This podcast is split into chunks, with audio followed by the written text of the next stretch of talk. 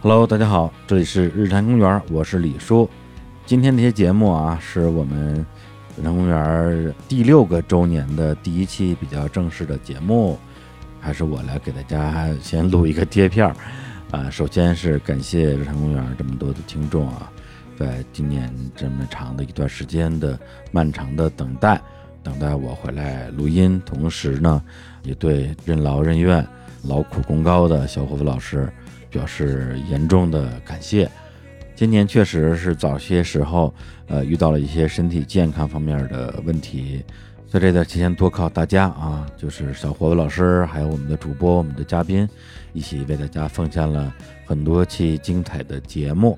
然后我现在既然是回归了呢，啊，当然啊，也要主动承担一些台前的工作。其方法呢，就是多录一些啊由我单人主导的节目。并且呢，也多录一些像今天这样的贴片儿，啊，就念商务嘛，也让小虎老师好好休息一下。哎，那现在呢，今天的商务的内容就来了，是什么呢？哎，好消息，日常公园五周年特别企划付费特辑，啊，这个付费特辑是什么呢？我们录制了一个日坛公园主播们的节目大拼盘儿，都包括哪些节目呢？让我来为大家宣布一下。杨元博士为您讲讲清宫里的餐饮业内幕。淼叔来了，来为大家分享凶宅、真人秀和竞技游戏。三千老师带着自己的嘉宾范克里夫大卫一起来聊一聊《进击的巨人》。小史跟你聊魔幻，只不过这次聊的是魔幻装修之旅。谐星聊天会四大天王啊，石老板、郝宇、六兽和制作人吕东。对协聊会的幕后大揭秘，青年小伙子武术一给大家讲一讲日本东渡旅行指南。跑题大会黄金二人组潘坦出格子来一期地图炮，聊一聊世界遗产泉州。影视编剧武术一和隐形人电子骑士共同探讨有关时间旅行的热门问题。日之路主播柯子和红山动物园饲养员裴拉。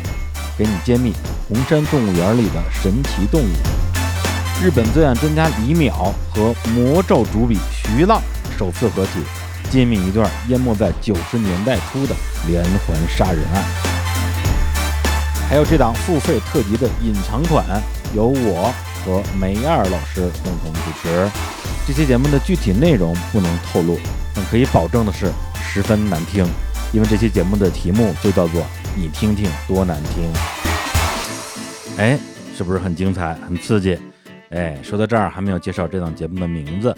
这档付费特辑的名字就叫做《十音盒》，它还有个英文名叫 B B Box，它是由日坛公园出品的声音盲盒节目。什么叫声音盲盒？就是你可以通过抽盲盒的形式听节目。这个具体怎么玩呢？来介绍一下玩法。我们这次的节目呢，在小宇宙 A P P 上架，共推出两个版本。石银盒的氪金版和石银盒的盲盒版，氪金版里呢，一共有十期节目啊，售价九十九元，你可以一次性购买整张专辑，获得十期节目。而这个盲盒版呢，包含了十一期节目，比这个氪金版啊多了一款隐藏款。这个隐藏款呢，就是我跟梅尔老师啊聊的那期很难听的节目。如果你是盲盒这样一个游戏机制的爱好者啊，或者你对我们这次的盲盒企划感兴趣，想尝试一下。那么你可以五元超一次，随机获得一期节目。哎，但是有一点得提醒啊，如果你抽到了重复的单集，不能退换。但是你可以去寻找志同道合的朋友，大家互通有无。然后呢，你们也可以进入日韩的粉丝群和群里的朋友们互相交换。加群方式啊，加一个微信号，他的名字叫做李小谭，他的微信号是李叔真帅。哎呦，太丢人了，这谁想的微信名啊？这。嗯，过段时间改一个。哎，加了这个李叔真帅之后，回复加群，就可以进入组织了。如果你实在太幸运，重复抽到某一个单集啊五次以上，凭购买记录可以找到我们的淘宝客服，可免费获赠任何一期节目。哎，这里面还有淘宝的事儿啊！哎，再说一下我们的这次非常非常复杂的购买和收听方式了。首先，你要在淘宝搜索“日光集市”店铺。点击“日坛公园声音盲盒”系列节目“十音盒”商品链接，在购买选项里选择氪金版，付款之后就会收到客服发来的石英盒氪金版兑换码。选择盲盒版呢，付款之后就会收到客服随机发来的石银盒盲盒版中的某一个单集的兑换码和对应的单集名称。获得兑换码之后，到小宇宙 APP 兑换收听。哎，请注意啊，大家一定要在淘宝网的日光集市店铺里购买。为了跑通那个玩法啊，我们在这个小宇宙上面的节目设置了巨高无比的价格，大家千万不要在小宇宙平台上购买氪金，那可是就真氪金了。然后所有关于购买、兑换和玩法的详细信息，在日常公园微信公众号的推文里都有详细的介绍。你可以在公众号后台回复“盲盒”获得详情，也可以在公众号菜单栏点击“日谈夜校”杠声音盲盒获得详情介绍。啊，那最后再说一下这个为什么会有这么样一个隐藏款啊？是因为盲盒这样一个玩法，我们的这个团队啊，大家都非常的喜欢啊，有过一些非常激进的想法，比如说把所有的节目全部做成盲盒，大家就蒙着眼睛抽。我个人感觉呢，还是有点过于刺激了。后来就改成了啊氪金版、盲盒版这样的两个玩法。在这个盲盒版里面呢，有一期啊，你这个氪金大佬花钱买不到的节目，也是增强一下这个游戏的趣味性。大家有兴趣的话，可以随便抽着玩儿。而且这期节目的幕后呢，还有一点故事，就是这期节目我们录了两遍。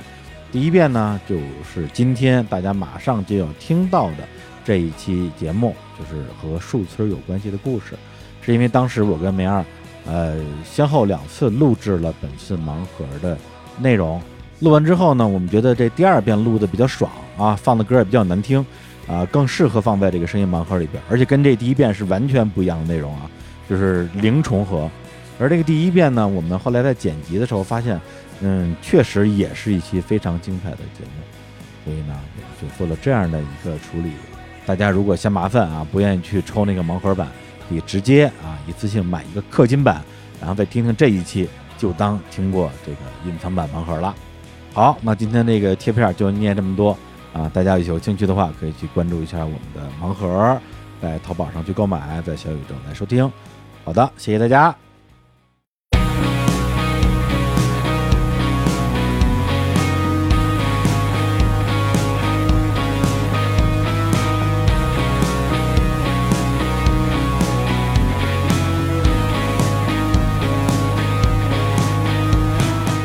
Hello，大家好，我是李叔啊，那个好久不见，然后呃，今天跟大家给大家录录个节目啊，那个 来介绍一下我对面的二哥啊，梅二老师，。大哎家好，我是梅二， 好久不见。好久不见 啊，对，然后现在录录这个节目的这个这个时间呢，我也嗯没有必要告诉你们，对，然后播出的时间呢，我自己也不知道。嗯，啊，但是呢，哎，有一点儿我觉得呃意思吧，就是说，迄今为止啊，就是我在呃，应该说《日坛公园》这档节目播出的最后一期节目是今年的二零二一年啊啊，我不知道就今天录这期会不会二零二二年上线。对， 假如假如今年上线的话，那就是今年。东直门最后的夜晚， 我当直门最后的夜晚。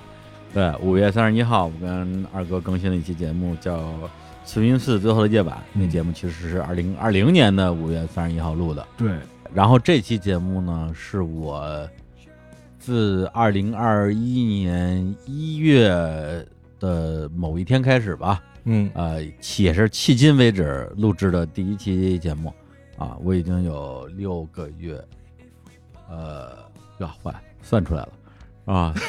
六六六七八个月啊，不止。刚刚说错了，其实不是六个月，那个数学不行，然后没有录制过任何一一一秒钟的节目了，所以我觉得这也是一个缘分，是吧，二哥？对，所有的人都在呼唤嘛，还有说李叔去哪儿了啊？李叔嗯为什么不录节目了？嗯，你说在二哥家吃饭呢 对， 我记得你也是经常，呃原因也是你来我家蹭饭。我觉得就是当当你想吃饭的时候，发现就是旁边有一个地方可以吃到饭，而且这个饭它是好吃的，而且是免费的。对， 还是自己做的。嗯，我觉得是一个很好的事儿。但是最近 有点太频繁了，我觉得一个礼拜来吃三顿饭，没有，哪有一顿翻顿都是都是说我要来吃饭，然后就两个小时之后必须吃上饭。饭？我不是最近买鱼了吗啊，？ 行行，我已经经啊对我昨天买都了开始自己带着鱼去买了了，三条鱼来。还给你剩一条呢。对对对，我那我今儿回去就把它做了。很开心啊，今天那个以以以这种方式吧，就姑且认为是一个方式或者是一个一个缘分吧，然后录录制这期，从某种定义上啊，嗯算是付出的节目啊，虽然。虽然其实我觉得这也只是一个一个一个概念，嗯，也没有什么实际的意义啊、当然，对我来讲，我我我自己也觉得很开心，因为毕竟半年多的时间没有面对过麦克风这个事情。呃，对我来讲，可能从二零一三年开始啊，对哇我没有超过最长应该没有超过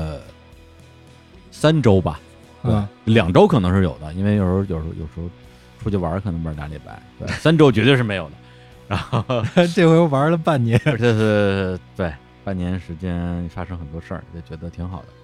越来越好。越来越好，越来越好。然后今天跟二哥录这期节目啊，按照我们呃录制时的计划是放在我们今年呃即将嗯推出的一档这个付费节目，而且是一个呃这种你可以认为是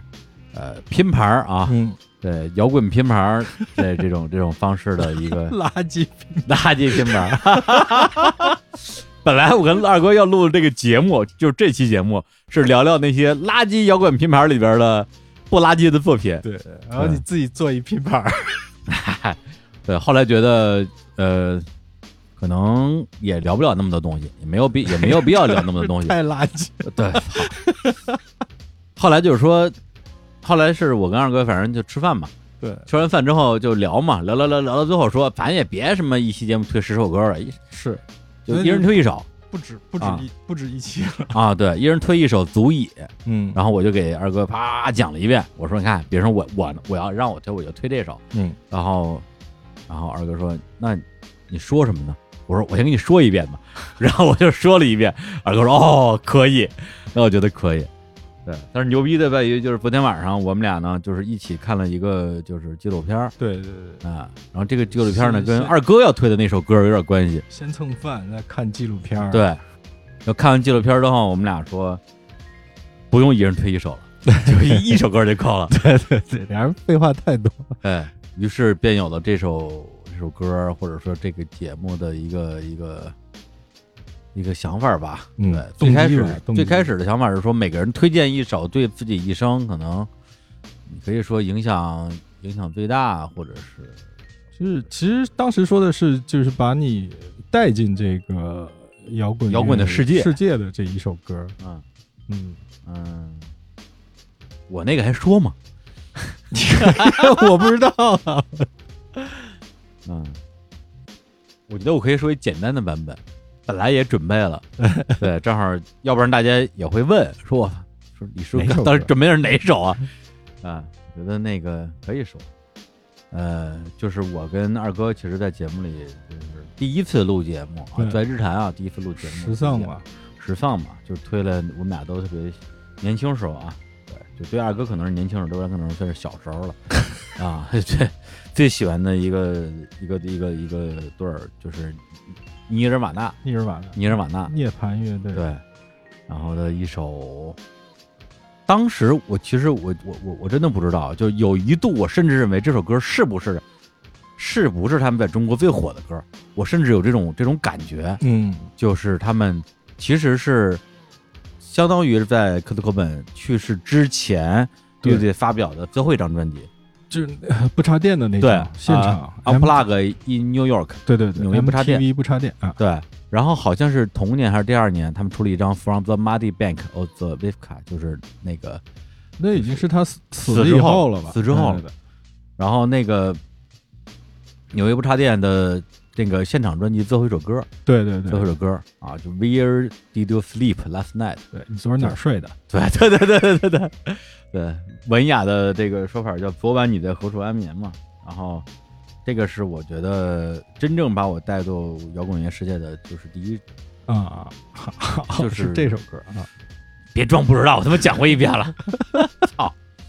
呃，因为那是上高中嘛，上啊初中肯定是听过啊，这唐朝黑豹、王爷三杰都听过，对啊，甚至九连四年了，那时候，呃，对，甚至是比如说超载、周任，你你那之前应该都听过了，嗯，，对。但是那时候就觉得说，嗯，就是猛，这东西挺猛的嗯，啊，比那个什么刘德华可能感觉就是你还这么比， 对，就是因为对我来讲，那个时候其实可能对音乐也没有那么强的分别心，就嗯觉得说都是歌嘛，对对，就看哪个歌儿可能听着自己呃就是心里更更更更舒服。嗯其实其其实就这种这种东西，或者更能引起共鸣吧。但那时候你说是唐朝我更有共鸣，还是孟庭苇更有共鸣？我觉得可能还是孟庭苇更有共鸣。对，所以那个时候其实在我心里边，摇滚乐它的位置并位置或者它的重要性，或者它跟我的关系，并没有超过没那流行么音乐。高吧？这对，然后真正让我觉得说哇，这东西不一样，它跟你可以认为它跟流行音乐，它不是一不是一个东西，就是那首歌，而且那首歌，我听第一遍就是就第一次听那首歌，那个画面，它它还不是说听听磁带什么之类的，嗯然后是听一个大活人唱的啊对，听听的对现场版，现场版，对，是我高中的一个同宿舍同学，哦高一的时候宿舍一哥们儿，因为我们那时候住校嘛，那哥们儿生生给他翻唱，翻唱给成了中文 版，对，就自己翻译翻译啊的、的是吧？对，就就是一代翻译大师。然后他是这样唱的 我：“估计我的挺妞脏儿的，我的妞儿，别再靠着我。”他妈的，完全翻译错了。对对，啊都能，lie to me，都能 lie to 好 me 明明白了，就别对我撒谎。哎呀，啊，但是我们高中生的英语水平就就是那样，对，就别再靠着我，告诉我你昨晚哪儿睡，啊，行， 我操，对，就然后下句是什么啊，就是 in the past 嘛， In the 对， past 松树上，松树上，太阳从不升起来，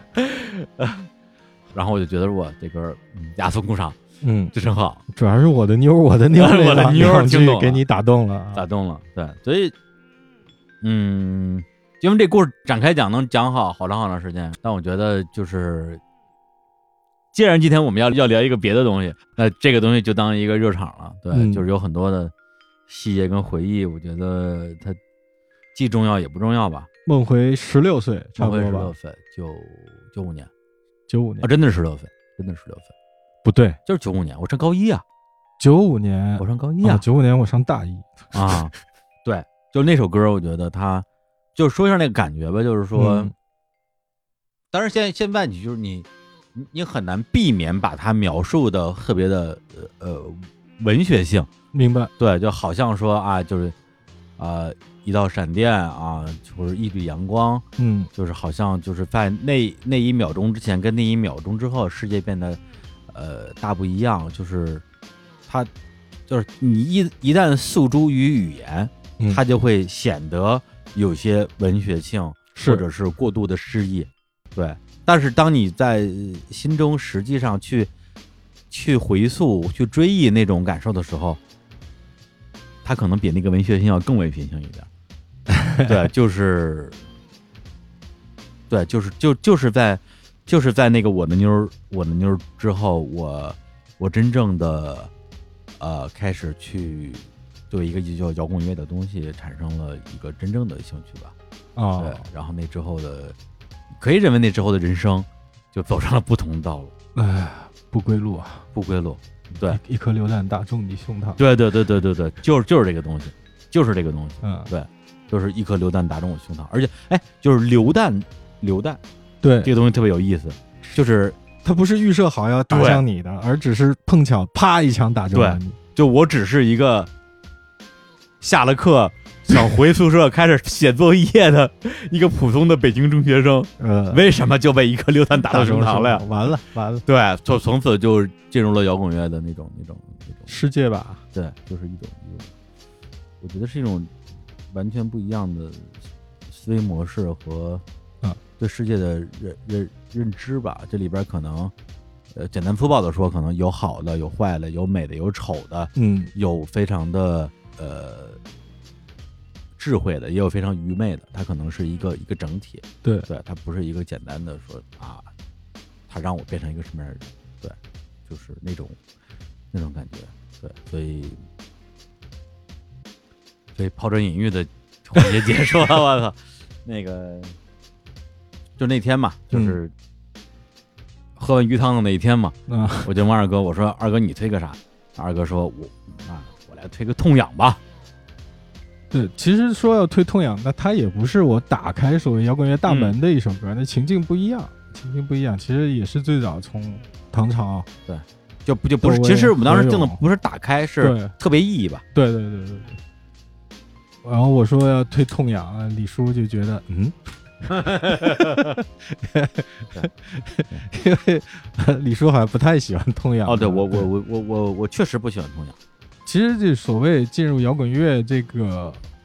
范畴，那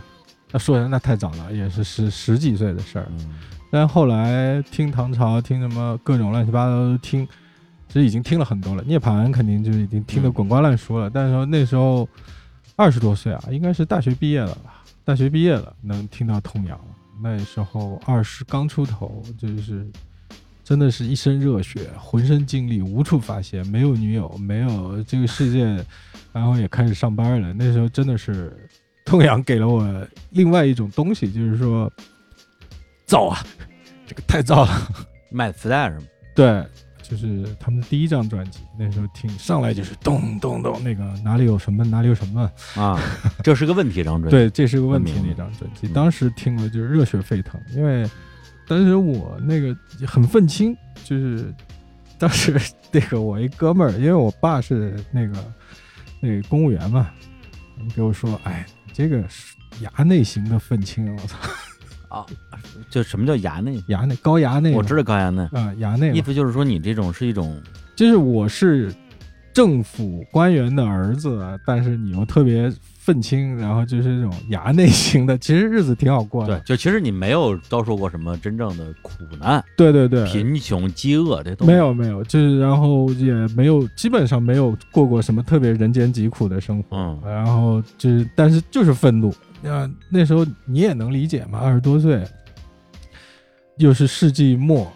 世纪之交的时候，马上就要两千年了。那时候真的是有一种，其实当时挺漠视的感觉，那种感觉。嗯，所以就就是九九年会给人一种其实从某种意义上，我觉得它也是一种文学性的漠视感。对，因为你觉得跨千年了，对对，但是你说那时候真有什么让人觉得说大事不妙的征兆？其实没有除了诺查丹马斯那傻逼预言之 外，其实也没有别的什么东西。对，但是反正就是其实还是青春嘛，就是那时候二十多岁，真的是精力无处发泄。对那时候我在上海看演出，痛痒来泼过最凶的就是我，那跳水啊砸地上那种，没。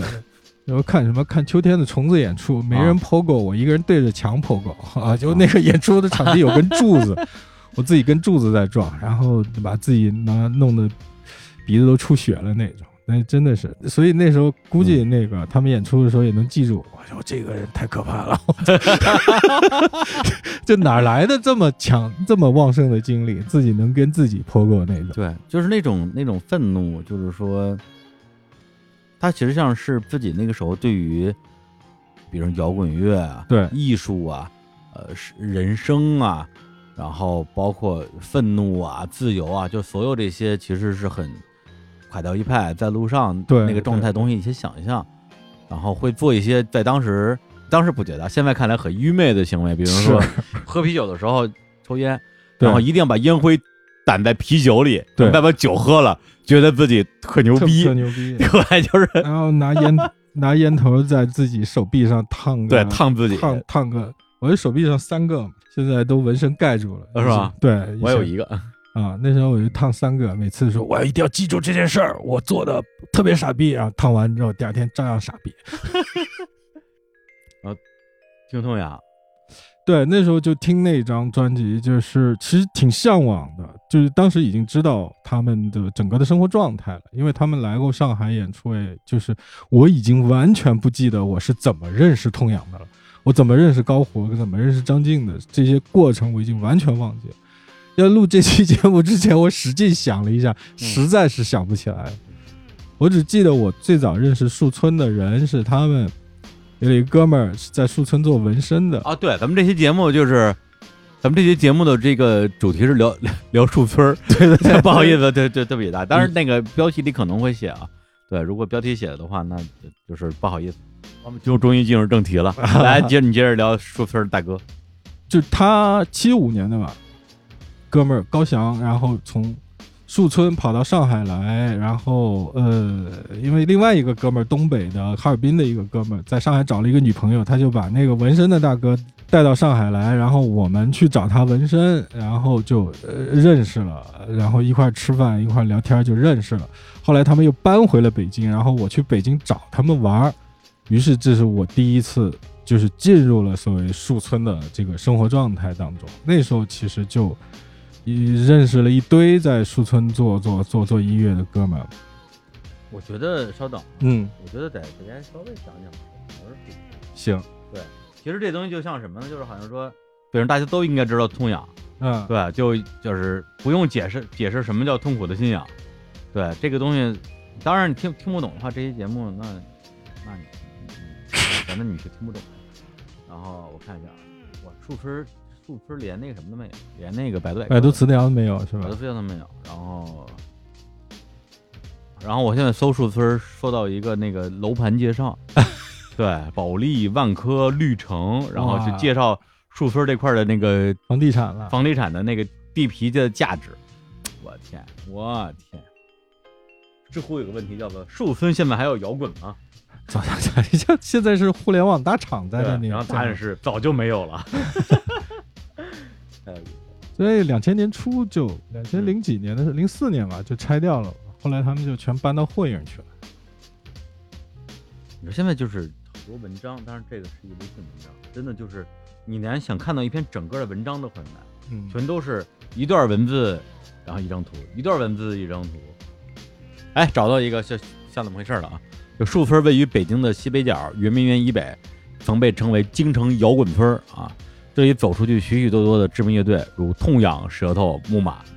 然后树村的附近就是迷笛音乐学校，对，来自于全国的热爱摇滚的年轻人，把迷笛作为什么踏入北京摇滚发展第一站，哎，这确实是。说出的西北方向就是东北吧，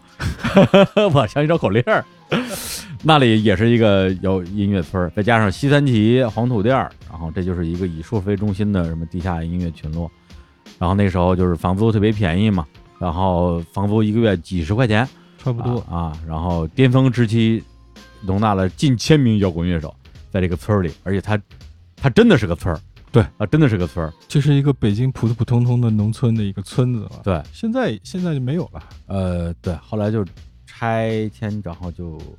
消失了。对就没有了嘛。然后跟这个树村儿就是跟它直接相关联的有几个作品，也是今天我们会会聊到的作品，就是呃一个导演叫孙志强，对，之前啊，然后他拍过呃，咱们就说这两部吧，一部叫做《自由的边缘》，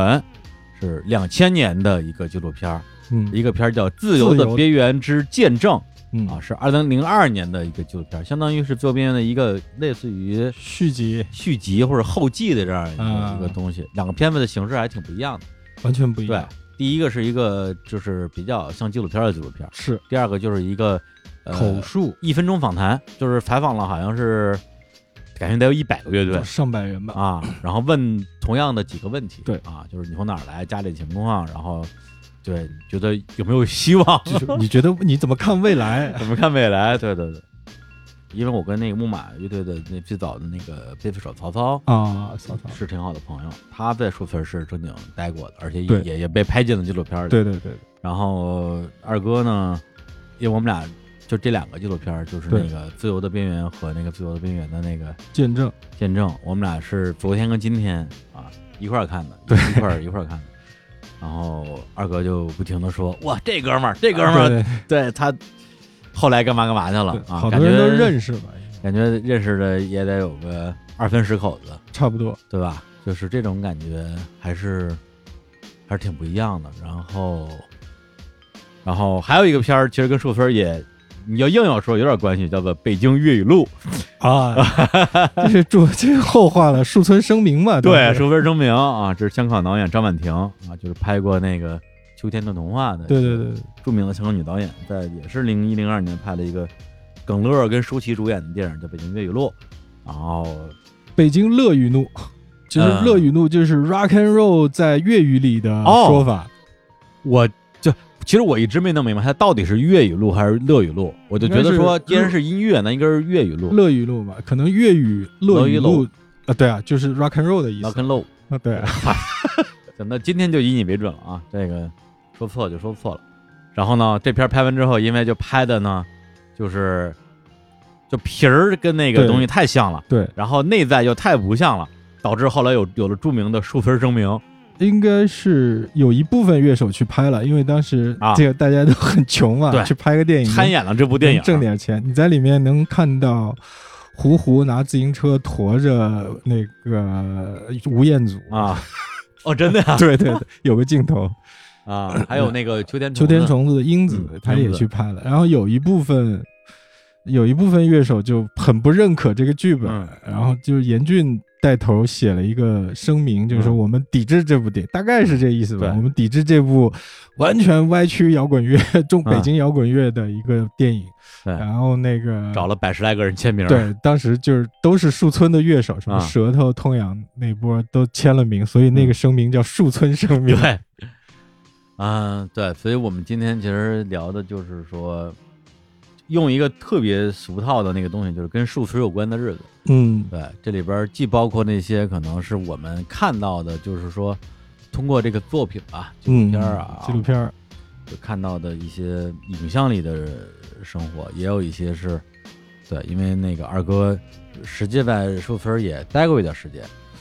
啊，待的时间都不长，因为、嗯哎呀，就是真的是受不了那苦啊，呃太苦了。我、嗯我其实我跟你差不多，也基基本上去，我比如我去过舒城几次，每次就住个最长也就住一个礼拜这种。嗯我们还是挺旁观者的一个角度去看树村的，嗯，因为我不算亲历者，那亲历者那帮都在里面住了好几年的那种，啊对对对对对，他们的生活状态，然后他们 可能我从旁我们从旁观角的角度来谈，也是另外一层意思吧，因为你一直住在那儿，我那种那那那种回忆是跟我们不一样的一个角度，那帮人最早是九七年，差不多，对都基本上都是九七年到其实的树村嘛，跟迷笛关系大很规模招生有关系。，对，就是应该是九七年那一年开始正式的有，就是一年制的或者两年制的那种招生了。之前都是短训班，什么三个月啊，或嗯者是半年那种。对。然后九七年可能我记得是九七年开始正式的，比如说你来就正式的上学啊、上个一年或者两年，然而且后学校是不是有宿舍呀？对那时候 BD 学校已经有宿舍了，嗯所以所以那个时候大规模的年轻人从各地跑到 BD 来学学乐器，学琴、吉他、贝斯、鼓那套东西吧。所以那时候，然后他们要在旁边租房子，结果就是导致的树村一下子那么多人去，就是因为第一是房房租便宜，因为是个村儿嘛嗯，租一个平房也没多少钱；第二就是离学校近，对对对，就是坐坐公交车，对甚至对对，骑自行车，没准都能到。差不多，嗯就海淀那块儿嘛。对，然后那时候就有了树村，然后可能先是有一波人去了，然后越来越多的就不在密地上学的啊人到了北京，那我去哪儿呢？也只能去树村，因为那儿扎堆儿嘛。对，所有的人都去了，然后慢慢形成了类似于一个摇滚村儿，嗯像一个小乌托邦的那种状态，对每人一间屋子对啊，一个院儿住几个乐手那种。就在那儿，其实就是他可能就因为那时候你看九九九七年嘛，对，没有互联网，因没为有咱们那个岁数过来的，就是差不多那时候手机有了吗？手机都很少吧？呃有，但那个时候的手机还是大哥大的。对，拥有对手机因都为我九八年上大学，然后我们年级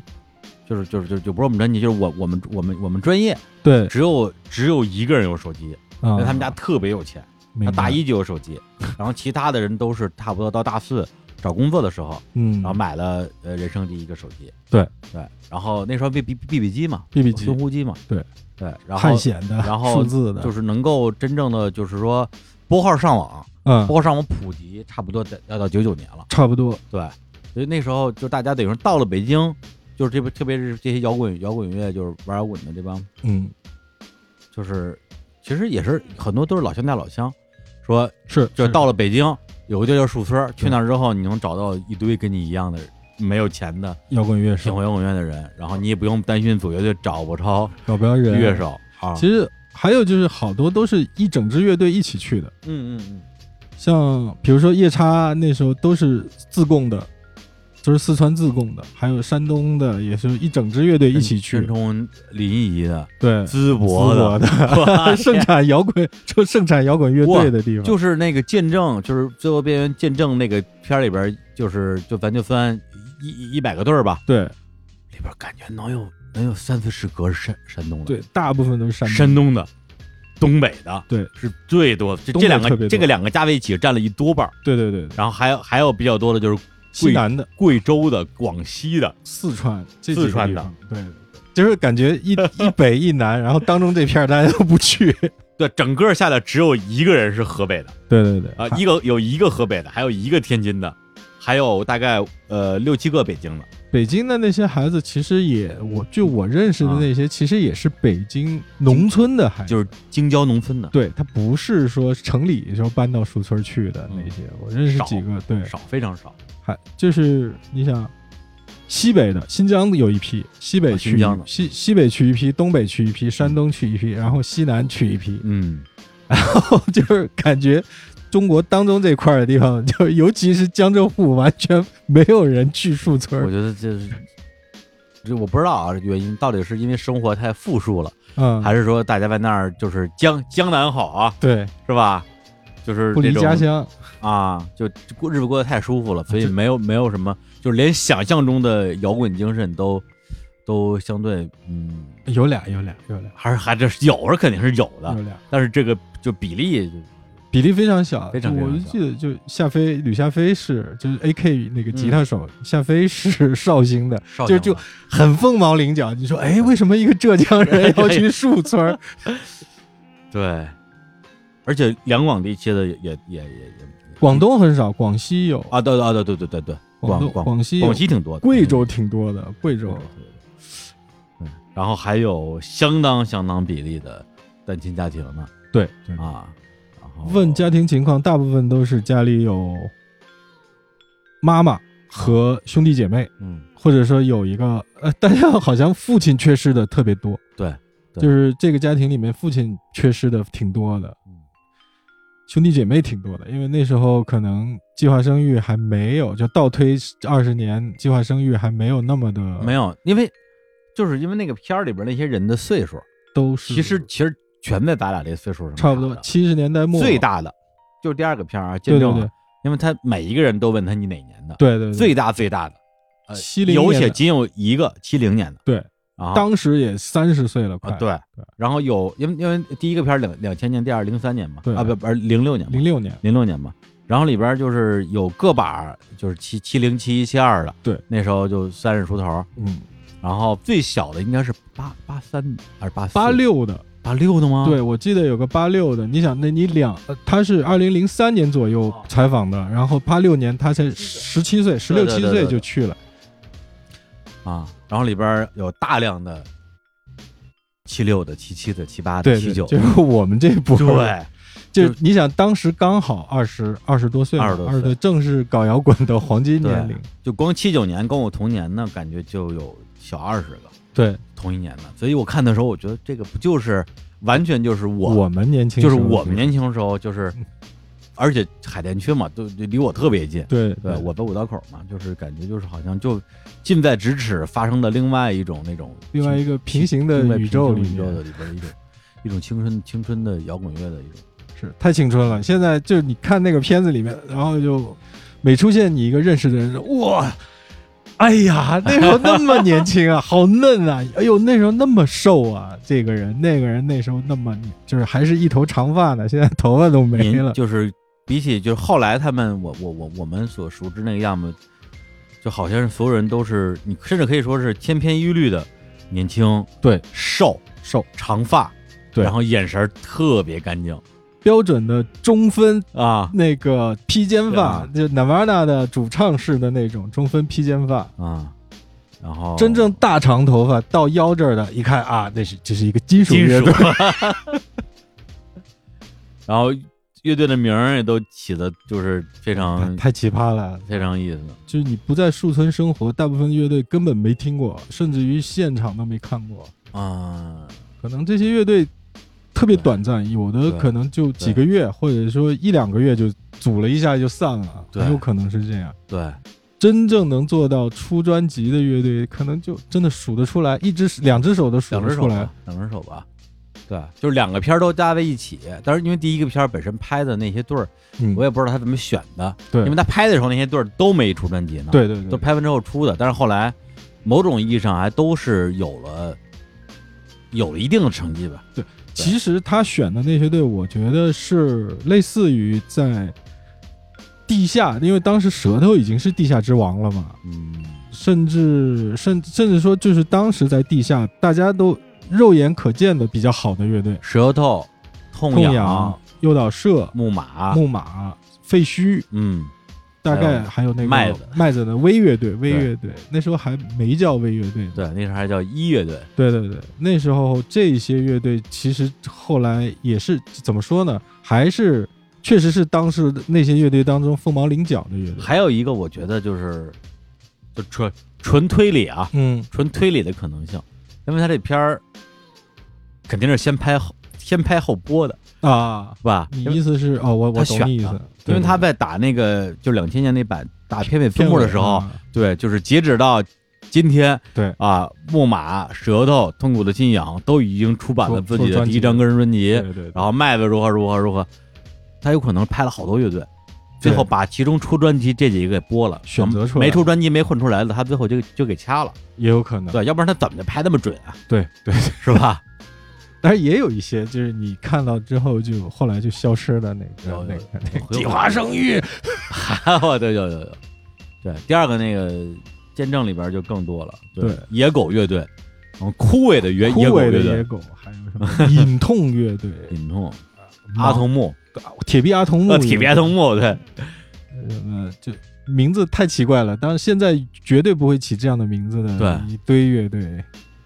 然后嗯长得也都差不多，那时候嗯感觉差不多因为看的时候就是感觉好像就是一个二十出头的摇滚男青年， 对好像长得都一样， 对对，是吧？长得都一样，因为瘦，所以脸上全是棱角，对，然后眼神儿全都是那种一脸懵逼的愤怒， 对对对。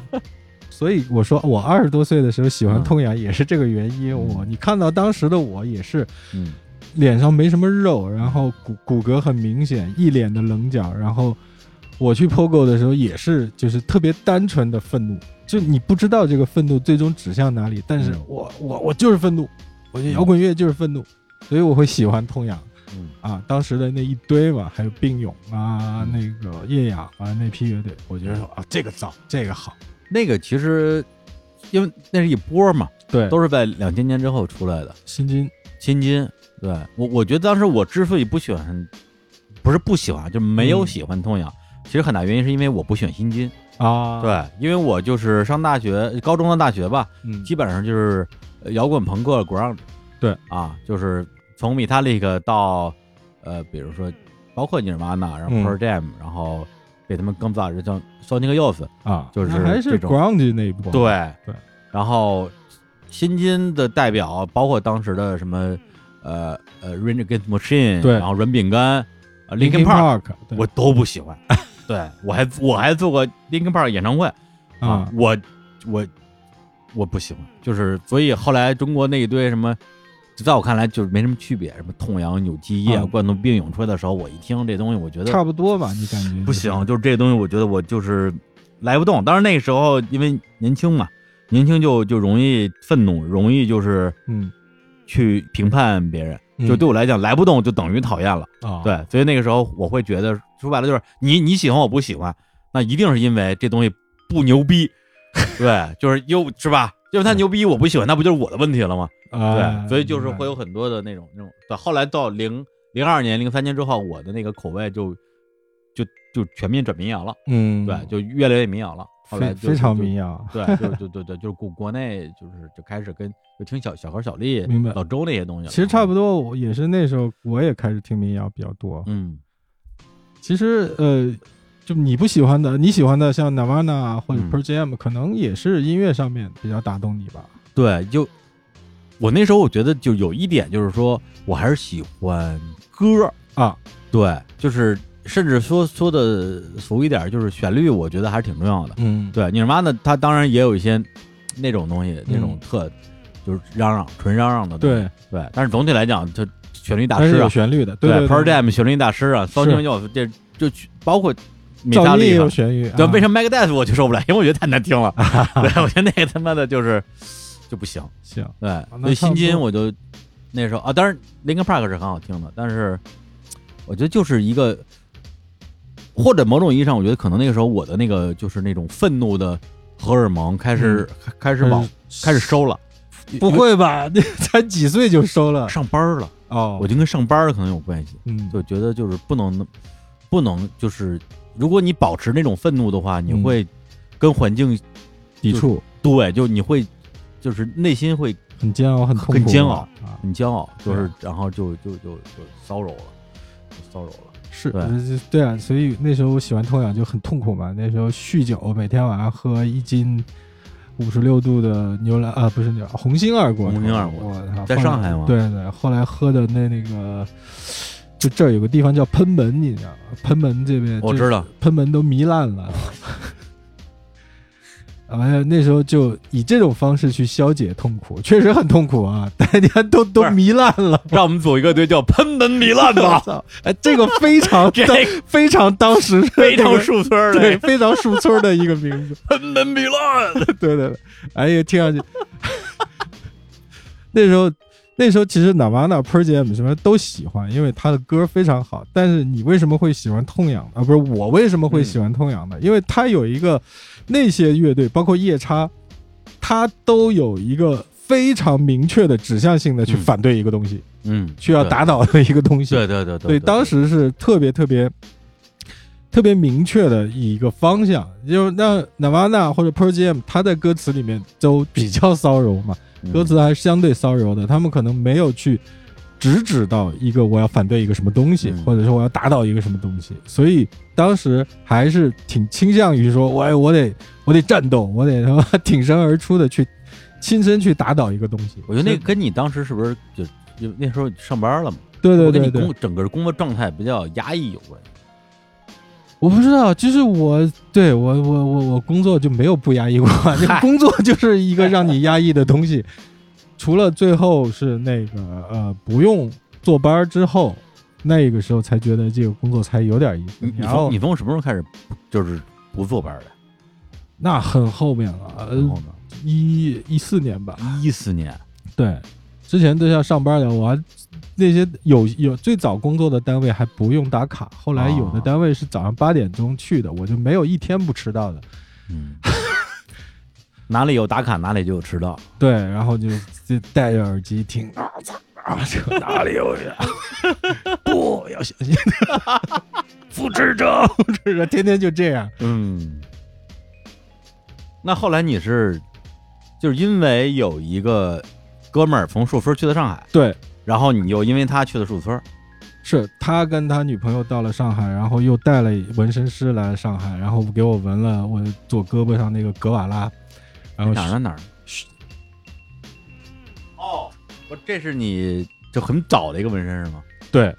那天我在杭州碰到那个东海音乐节的主办叫张科，啊、他是迷笛学校的，他把袖子撩起来，我看到了一模一样的一个格瓦拉，咱俩一对，我操一个人纹的，同款，同款，然后我俩把两个胳膊放都是左胳膊，然后把胳膊放一块，还合了个影。我操！两千年初吧？， 对，出出自于一个人的手纹的同样的一个，就是那个标志性的那个格瓦拉那个版画嗯的啊那个版画对对对，对，印在了好多那种帆布包跟 T 恤 T 衫上恤。衫上，那时候对啊，那时候太喜欢格瓦拉了，嗯然后就纹了一个格瓦拉，他给我纹了一个格瓦拉，然后在胸口又纹了一个拳头，嗯就是纹了这两个东西。后来我们就处的很好了，然嗯后他回了北京，回到树村儿，我说我到树村儿找你玩儿，我到北京到树村儿找你玩儿，然后到了树村儿就住在他家，就住在其实跟高虎是一个院子，嗯，他就是痛痒主唱。对高虎住在隔壁，我住在他那个屋里，天天也就是喝。喝酒喝喝酒玩儿嘛。那时候在树村，你又没有任何事情可以干，那 时候也没有网络，就每天就喝酒聊天儿，大部分时时间就干那个。那时候是零几年，你还记得吗？两千年初吧，两千初对，那时候是树村快没有之前的一两年，啊，那时候其实大家就是已经，那你从发型上就可以看出来了，啊那时候大家都已经是寸头了，我操，就是原来在树村的时候全是大长头发，嗯，或至少也是到肩膀这么长的，啊，啊然后后来有一段时间开始全部寸头了，嗯，所以那时候已经挺后面了，当时就是跟着他，然后到了那边去找。呃去找痛痛痒，找高虎他们、张静他们去玩儿，就嗯那个玩儿也就是坐在一起蹬逼、聊喝酒喝酒聊天儿，嗯也就是所谓的玩儿，也就是这么玩儿。跟着他们去那个当时 CD 咖啡，刘源儿开的那个，啊，农展馆对，就是老 CD，对，去 CD 咖啡看演出，嗯我、天哪，十几个乐队，十几个乐队，对然对后对，观众 才二二十个人都不到，那时候那时候就是那样的。乐队加起来有小一百个人，我零二年印象特别深，在 CD 咖啡看过一场，那次有都有谁啊？有有 PK 十四，哦，然后有萨布斯，哦，哦啊对，抗猫，就满地打滚儿，对，我第一次我第一次看到满地打滚儿了，嗯然后有那个摩天楼，那哇，哇，大飞摩摩天楼，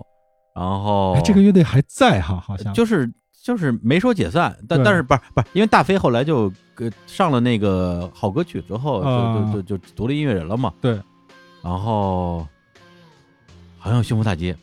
好像是有幸福大街，反正就是那次就是一次看了个够，就是好多都是都是听说过的乐队，对，老 CD 那个地儿真的挺挺挺对的，就是那个嗯，呃，它场地外边有一个也相当于小的那个门厅，还是对什么对的对对对，然后墙上有一 B B King 的那个海报，我还为了拍张照片儿。啊零二年的时候，然后我那时候长得就跟硕村里边那帮人就就一模一样，有棱角的面孔，又棱角，然后斜着眼往上看，一脸懵逼的状态，对，，一脸懵逼的愤怒嗯，就特别愤怒，野狗的愤怒，差 不多。反正那时候就差不多，就十几支乐队一起演，然后都是自己人看自己人，台上一支乐队，台下九个乐队看，换一个乐队再再另外九个乐队看。其实观众买票的没多少，呃就几张票，最后每个乐队分个几块钱，特别惨。然后。能熬到早上，能熬到早上的就早上坐公交车，然后稍微有点收入的一起叫一个面包车，大概十几个人挤在一个面包车上，一起开回树村儿。当时就是这个感觉。你要开着开着，嗯，看到没有路灯了，啊差不多要进树村儿了。对吧？他那个纪录片儿不是有一个就是那个也是多少十八个人，十八个人，十八个人打打车打不打着不，着，后来说叫一搬家公司 吧，平均下一个人几块钱，五块钱一个人五，元一个人，我太开嗯心了，坐了一个卡车，对对坐在对，卡车敞后篷边儿，对，敞篷回去车的，然后一起唱国际歌。但是看到那个，我觉得我操，那时候真的太开心了，因为那时候太穷了，但是你没有办法，你就开心啊，就是嗯特别开心，大家坐在一起，然后一起唱国际歌，哗开一路开回海淀那边一个村儿里。就是从那个电影里，其实我觉得他他们其实是在因为呃，就是咱们都在说的摇滚乐那个时候嗯，的一些困境吧。对，他其实是被动的，被动的过上了一种特别纯粹的生活。对 对，就是生活之中只有摇滚乐，对，以及一些基本的生理需求，没有其他东西啊，啊没有其他的，因为你没没有互联网，没有手机，没有任何东西。 什么都没有。那时候我记得，反正对树村最大的一个印象就是串门儿，嗯，因为在晚上没有任何的事做，你自己在家待着也没劲。然后你比如说我在高翔家住，过一会儿就有人敲门，啪一开门进来了，然后哎，嘛呢？然后这是谁？这是那个上海来的朋友梅尔特。然后那一会儿喝吧，喝会儿吧，喝了几杯就是说，哎，我去那谁家了，就走了。走 吧。一会儿又啪又来一个人，就是始终在，就是晚上就是这个嗯整个村儿是活的，啊不停在流动。流动的，就是可 能你推进一个人的家门，发现我操，里面屋里坐了九个人，而且可能刚去头两天只认识几个人，对你就会然在后这很快就认识所有所有人。人马上就认识了，因为就是村头和到 村尾走路几百米的距离。当时是去先去痛痒的排练室，嗯我、那时候就跟我拍的古巴朋克有点像，那 个话筒都是拿线，就是拿那个绳子绑在那个话筒架上的，也没有一个好的话筒架，然后几个箱子，墙上是自己自己拿那个钉子往墙上钉的一一圈棉被，就是做隔音，做吸音，啊因吸为音否则你是水泥墙的话，就是呃弹琴那个声音会打来打去。要哦，要把这个声音吸掉的话，就钉了一圈棉被。然后我去的时候是一个奇热无比的北京的夏天，然后你走进那个屋也没空调也没风扇，周围钉了一圈棉被，然后在那儿排练不中暑是非常非常难的，特别特别痛苦。然后买了买了那个汽水儿，我也不知道当时什么什么地方产的汽水儿。嗯，一瓶，类似于一个像啤酒瓶子一样的，然后里面的汽水的颜色是可乐的颜色，咖啡色的，黑加仑吧。好像是吧？反正啊然后拿进去，大家大家喝，喝完之后嘴里就是那个颜色，因为吐出来的舌头是黑的，是咖啡色的舌头。啊，然后喝完，喝完，然后说去上厕所嘛，然后就伟大的树村的厕所就出现了，我操，啊太牛逼了！ 就是你能走进去的很不容易， 就就垫了一堆砖，啊你踩着砖进了厕所，你往里一蹲，然后下面就是一个粪的海啊，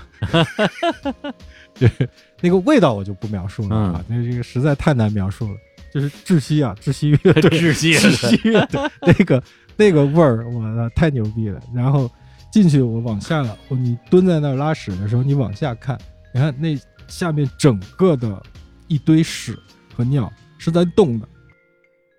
我知道，就是就是那种，其实就旱厕嘛，嗯，对，就是就是那那那个所有的屎是在动的。后来你仔细一看，因为是那蛆在里我面，知道你丫他妈的，这能听懂就听懂，听不懂算了，你非得说行，行行，太烦了。对，好，好是好谁没见过似的。啊？对， 你就是在游行嘛，其实。操，对，因为你想一个一个养尊处优的一个像嗯上海上人上着班的上海乐手，跑到这种生活环境当中，其实对吧？ 你其实挺震撼的。就是虽然这个挺傻逼的，就是你说哎呀，这种日子其实对他们来说就是特别日常的日日子，常，嗯但是对对对我来说，就是哎呦我操，这么艰苦的条件都能那个生活下去，其实就是当时就，呃其但但是没有那么震撼，就是你觉得，嗯哎，树村不就是应该是这个样子的吗？嗯，因为你之前听说的所有关于树村的故事，以及他们描述的那种生活状态，你给你感觉就是，哎，他就是应该是这样的，似乎摇滚乐就应该是生活在这样的生活条件里的。所以那时候，呃，怎么说呢？对自己还是有点儿的，我是不是日子过得太好了，太不摇滚了？会不会甚至觉得只有这样的地方才能催生伟大的摇滚作品？是啊，当时就是这么想的，就是反正我觉得，如果我在上海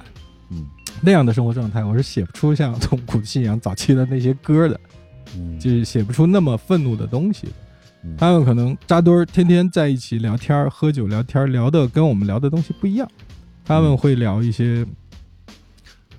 对我来说就是聊的很很很很深的东西，类似于就挺喜欢拽大词儿的，就哦是宇宙啊、啊这个这个社会啊这些东西。然后，但是我们那时候其他可能上海的摇滚乐手在一块儿聊就不聊这个东西，你们聊什么呀？我们瞎逼聊呗，就是反正聊的没有那么深刻。当时就觉得在书村聊天挺累的， 一直一直得思考，啊一直得想很多问题。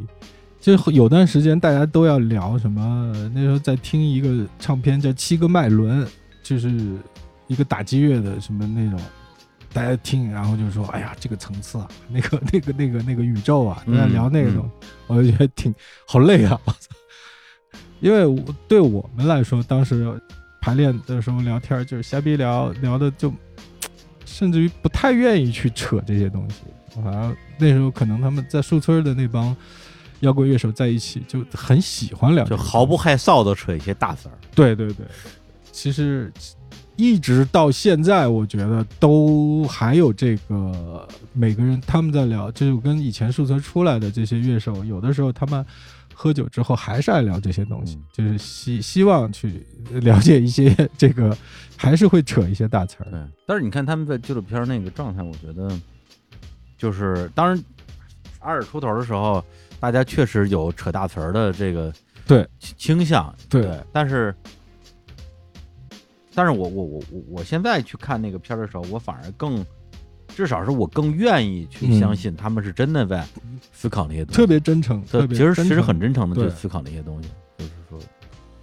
因为当时当时那个状态其实太迷茫了，你根本在树村生活，呃，比朝不保夕的。其实那么片子里也有有那样，有的乐手，比如说可以两天没吃不吃饭，啊，就是没饭吃的时候饿一天，对，第二天就有饭吃了。对对对对，然后 咱们自己做饭嘛，也就是土豆和白菜炒一炒，然后拌着饭吃，或者下个面条里面放点白菜，一点荤腥都不见的那种生活状态。所所以他们在那个状态里还还太迷茫了，我觉得是太迷茫了，因为你看不到整个的未来，都觉得未来会好，尤其是那个零零六年的那个是嗯发、发的那个片子，就第二部里面，所问所有的人你觉得未来怎么样，所有人都说未来会越来越好的。越来越好。其实，在当时他们被采访的时候，因为零三年、零二年的时候，那是中国摇滚乐最差的时候，根本看不到未来的一个时候。你可能出了专辑，但是这这个出专辑对你来说没有任何意义，没什么实际意义。嗯，专辑也卖不了钱，然后你实际也得不到什么，演出又少，又没有音乐节，只有迷笛有音乐节，但是迷笛音乐节是几乎是白演嘛迷笛那时候还在学校，对在在学学校里里边边演的，还不是商业音乐节。，对，它也不是一个也不卖票，当时都是免费的音乐节，对对对所以根本免没费有中国摇滚不存在盈利模式，当时没有。而且因为我零二年毕业那时候做媒体嘛，就是很明显感觉就是在，我不太好说这个这个分界线啊，但、但嗯我觉得就是说，呃。就商业的部分，我我我我我现在其实很难回忆。我觉得真正可能改变中国摇摇滚乐商业、商业或者是收入现状的，可能就是音乐节。对对，就是特别是草莓嘛，草莓莓这草莓那是时候是真给钱，是一个分水岭。嗯，但之前从媒体角度，我觉得就是说，摇滚乐可以被比较正常的或者正面的被报道嗯和被提及，我觉得可能是零五零六零六年之后。那对，那之就是前很其实后面了甚至你会感觉你这个稿子里边只要出现摇滚乐嗯啊，或者你这个稿子的标题有摇滚乐，或者你稿子里边想表达的这个这个东西是摇滚乐，嗯稿子就发不大啊，就不至于发不出来，但是发不大。哦，对，就是这我在这在个在纸媒 嘛。这个我倒不知对道，，其实就当时其实会有一种挺明确的呃洪水猛兽感，嗯就觉得你只要提摇滚乐，哇，洪水猛兽，它是一个很负面的东西，是一个是一个其实是很负面的东西。嗯对，那为什么我我说零五零五零六就是那时候超女，啊，对，超女。因因为那时候就是全民关注嘛，就对所有人都在关注超女，就比现在任何一档综艺节目都都要要火火十倍。对对，就好像身边没有没有任何一个人没有在看超女和讨论超女，对，然后那时候开始有一些超女在比赛里边说，我这首歌加入了一些摇滚元素。啊，我说我天，摇滚乐竟然可以在电视上被一个偶像啊是用嘴说出来，这段还没有被掐了。我觉得啊，摇滚乐是 摇滚乐是不是 是不是就是可以了。可以了？是不是可以了？呃就是你那种你感觉特我特别强烈。我记得是李宇春唱的那个《Zombie》嘛， Zombie，对对对，小红梅嘛，对对对惊了，真惊了，啊，对，真选秀惊了能唱摇滚乐了，那选时秀候可以唱摇滚乐了。啊，啊，然后对，然后再往后就是汪峰，啊汪对峰从一从一个摇滚的汪峰变成了一个主流音乐的汪峰，对对对，对，就是因为在汪峰之前就是零点嘛，对对，但是但是因为零点他本来就不摇滚嗯啊，，或者他在我看来他从来没有摇滚过，流行摇 滚，对，就就就 pop rock 嘛，那汪峰至少是摇滚过的，然后他后来站在了就是那个主流位舞置台上啊，，那个那个就是最后就就变成一哥了嘛。对我会觉得说，哇天，就是摇滚乐，就是好，好像它确实是出来了，出来了，就是就是那就是那个阶段。但是回到树村那个阶段，那时候绝对没戏啊！所有的人都看不到未来，所以他们，我觉得他们在讨论一件事情的时候，因为他们讨论不了别的东西，因为他们除了讨论音乐之外，也只能讨论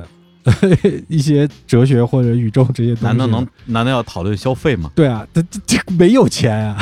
而且如果是纪录片之外的话啊，嗯，可能会聊聊女人，应该是对吧？ 对，但是这东西也不能拍，拍了也也拍了也不能播也了，不能播啊这这故事掐 了吧？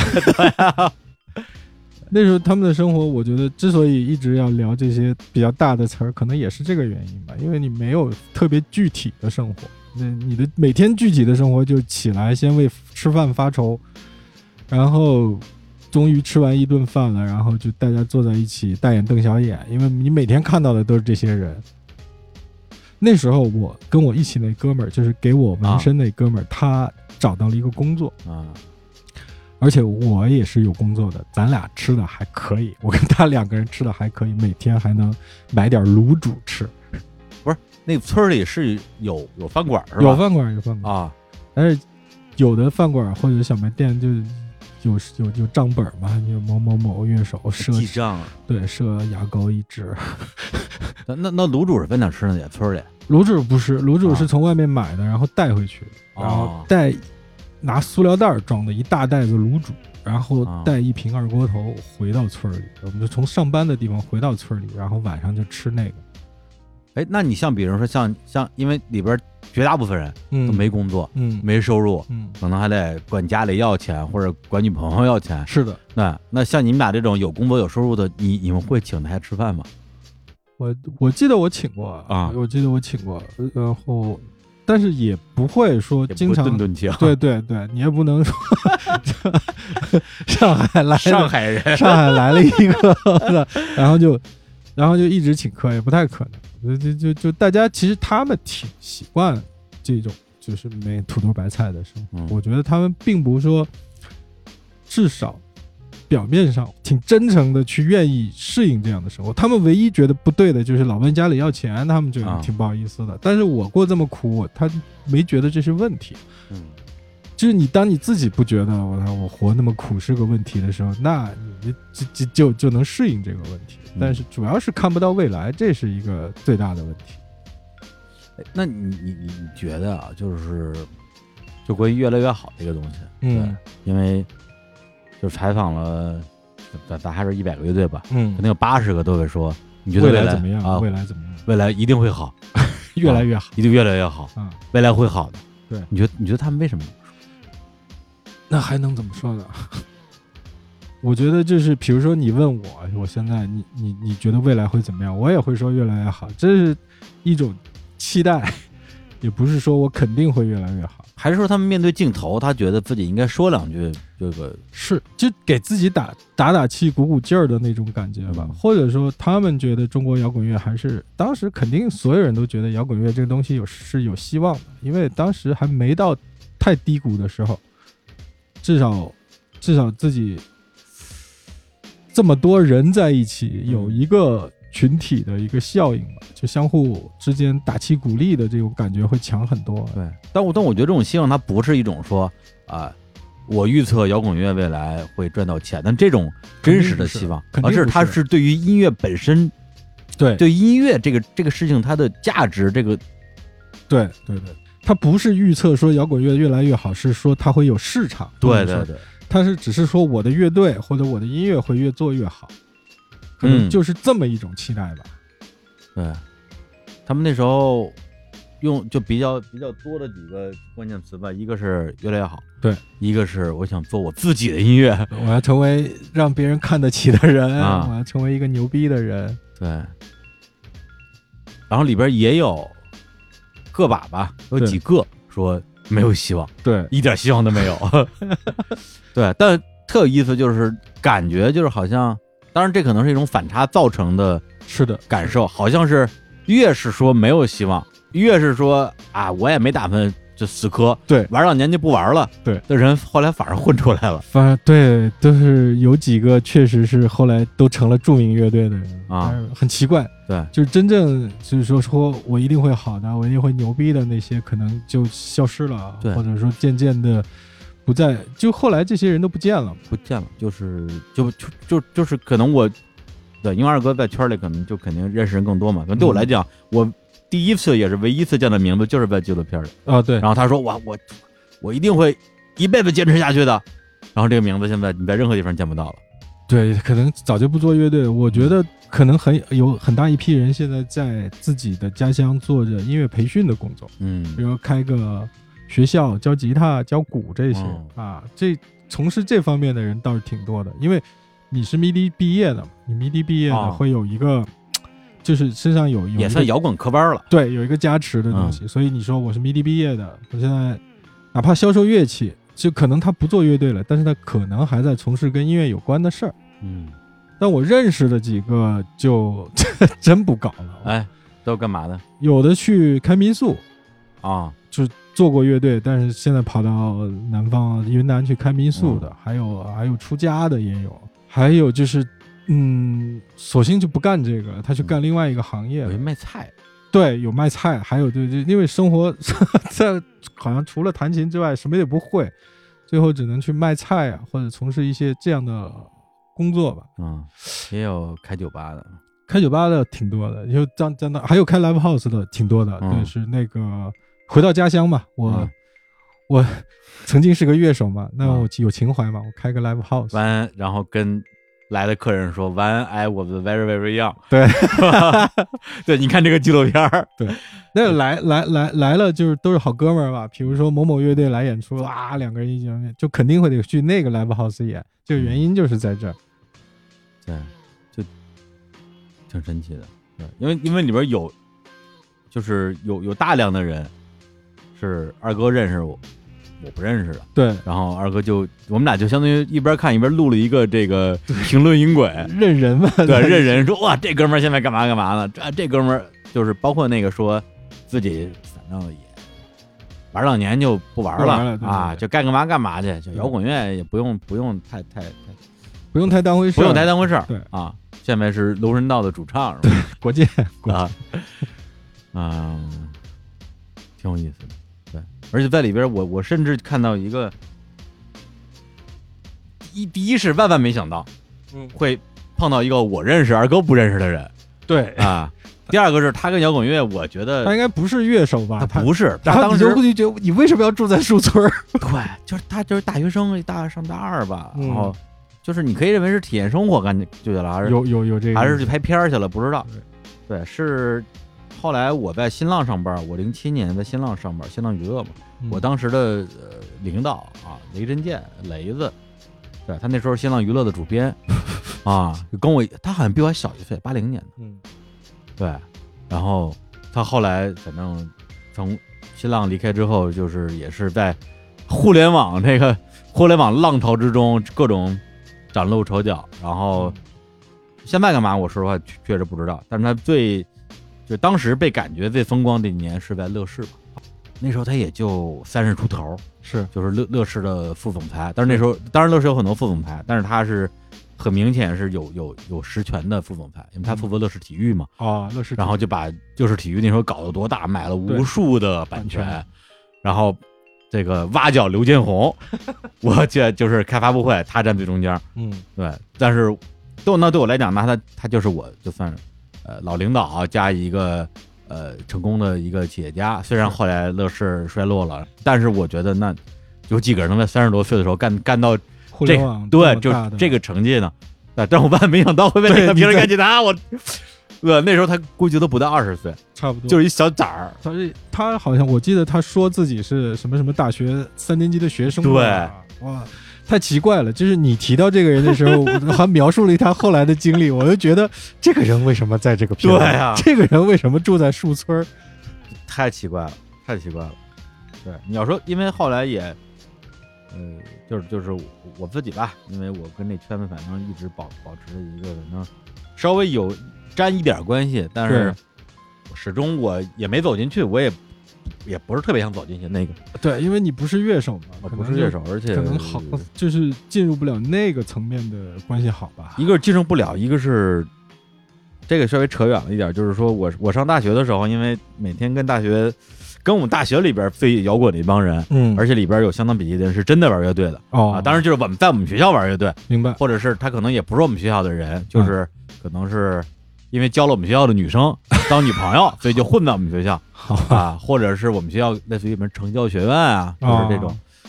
嗯，每天也是跟他们一起喝酒，然后聊聊虚无的东西，对，然后愤怒，然后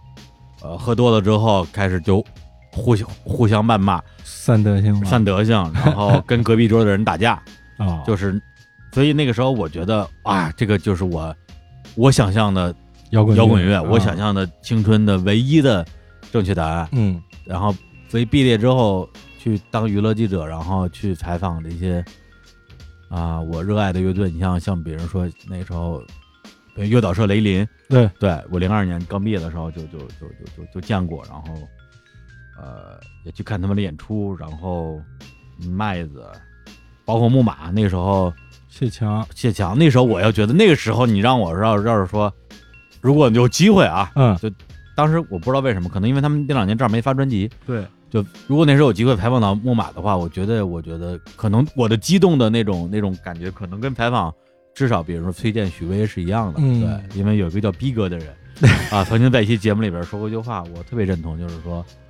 就是木马是过去二十年间中国最最伟大的摇滚乐队。啊，括弧崔健不算啊，因为崔健不是乐这队件，是个人，这件是个人。哦，我听到这句话的时候，我心里是特别特别的认同的，就是觉得就说尤其是他们第一张专辑，对那是非常惊艳的，就前三章嘛，对就一直到《古董帝国》，我觉得，对，因为我跟曹操后来也，因为曹操的那个那个啊，我跟曹操的这个前妻，我们就最好的姐们儿嘛， 啊就是大家反正听过节目的就就自动串起来连起来了。嗯啊，经也经常一块儿聊天儿喝酒啊，但是但是实际上，比如，当然那都是很之后的，那差不多二零一零年的事儿。但是我刚工作那几年，零二零三年，就是刚嗯刚有机会接触到一些摇滚，所谓的摇摇滚人，嗯摇滚乐人的时候，我有一个其实让我觉得，其实我有点意外，呃，甚至有点不能接受的一个事实，嗯就是我不太喜欢这些人。哦就就是我我是就是实际接触到这些摇滚人之后，我发现我不太喜欢那些人。对，但是这个不喜欢，我我现在因为过去二十年了，对我可能也很难去特别准确的去追溯到底是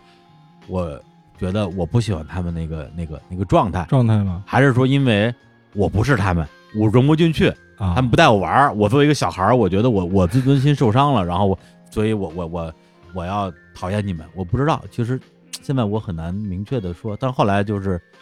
可能工作很快，就是一两年之内之内，我发现就是我我就彻底放下了说要和他们做朋友的嗯那种念头了，嗯对，那当时可能跟我就是除了呃像像曹操这种，那时候我我也三十多岁了，大家就可能我也不是个年轻人了。嗯对，真的是在二十出头儿，呃，就是混的，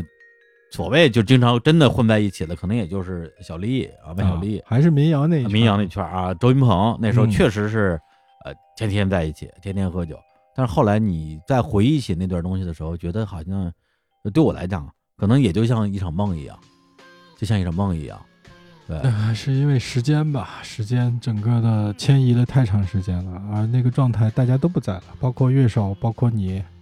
对，而且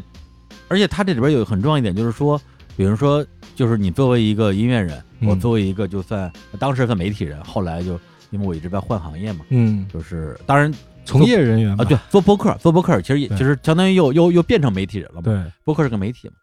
啊，就是相当于是我自己有我自己的一个呃成长轨迹，是的，啊，起起起起伏波动啊，可能对世界的认知、对音乐的认知、对人人的认知，嗯，但是人家有人家的一个一个成长轨成迹长轨迹，对，所以当时有一件事情让我那个时候特别的啊，这这事儿哎无所谓，我反正今天就瞎聊。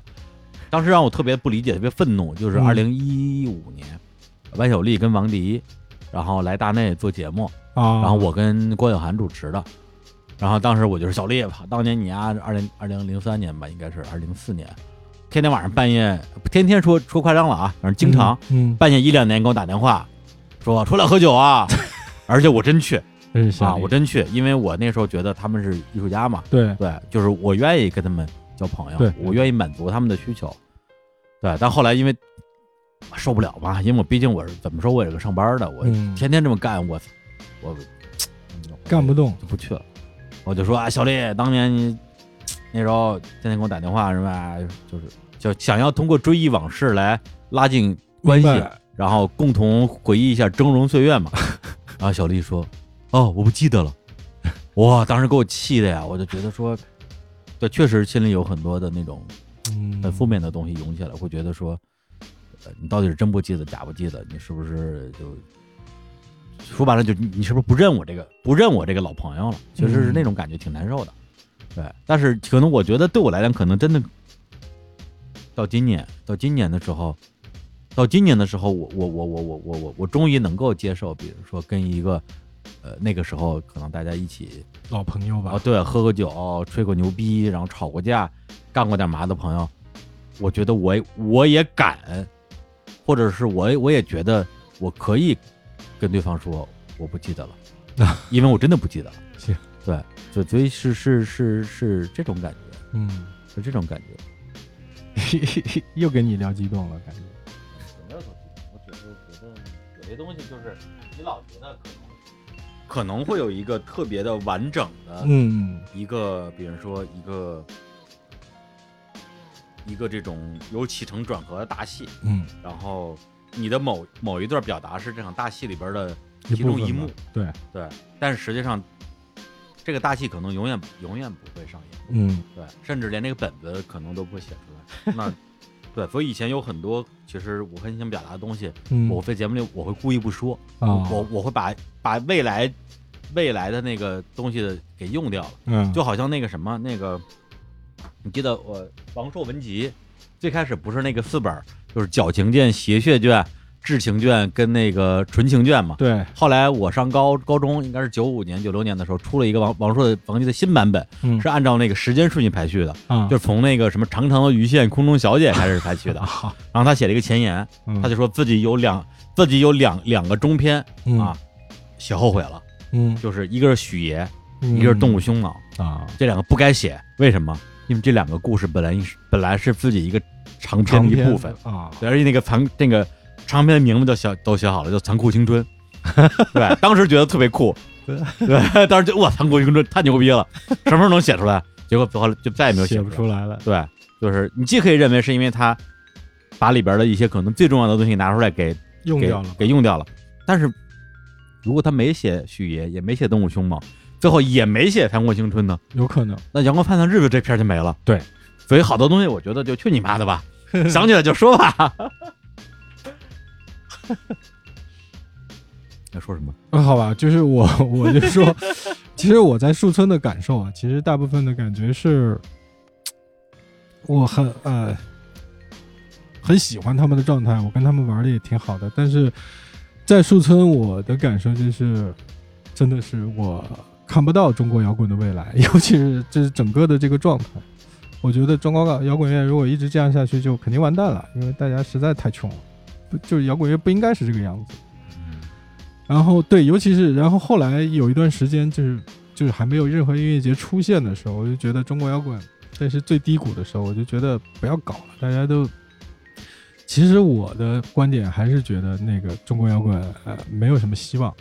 我是感觉比九十年代的时候更没有希望。，对比比九十年代更没有希望，因为包括你说的那些主流媒体也不敢报道啊，或者说整个的状态也都不对，然后大家会，其实你在那种状态生活下去，时间长了之后会越来越颓，嗯嗯嗯会越来越颓，因为你看不到任何的东西。就很多人就是大差不多在树村没有之前，我还看到有人去，从山东烟台还是哪些地方，嗯，有就是那些马上就要离开的人，见到了。突然来了几个年轻的小伙子，又出现在树村，说我要来租房子的时候，那种对视，就是那些嗯已经待了好几年的乐手，看到他们又来了年轻的孩子的时候，那种看着他们的那种眼神，就觉得就是脑子里就一句话，就是你来干嘛呀？嗯嗯别来了，嗯你别来进入这个生活状态了。就是其实大家其实并不喜欢这个状态，嗯只是他们一开始是很兴奋的。比如说九七年开始，我参与进这个摇滚乐这事儿，我到了树村，三年之后发现看不到任何的出头之日的时候，确实是就是到树村没有之前那段时间，我觉得那个树村的状态其实挺。大家都挺挺颓的，就是除了喝酒之外没有别的选择，就是大家也就喝喝酒，然后演演出。越来越多的人就离开了，当时后来树村后期就人都挺少了，而且离开之后，很多人就直接不玩了。对，就回家然后干别的事情去了，有的是就 就当。我还记得有人什么当司机去了，就开车啊什么的，就是就干另外一件事情。但是 谁也没有想到，现在中国摇滚是这个样子，当时是 当时是完全想不到的。为什么中国摇滚现在突然变成这个样子了？就是 感谢草莓音乐节和乐队的夏天，对对对，这是什么事儿啊？就是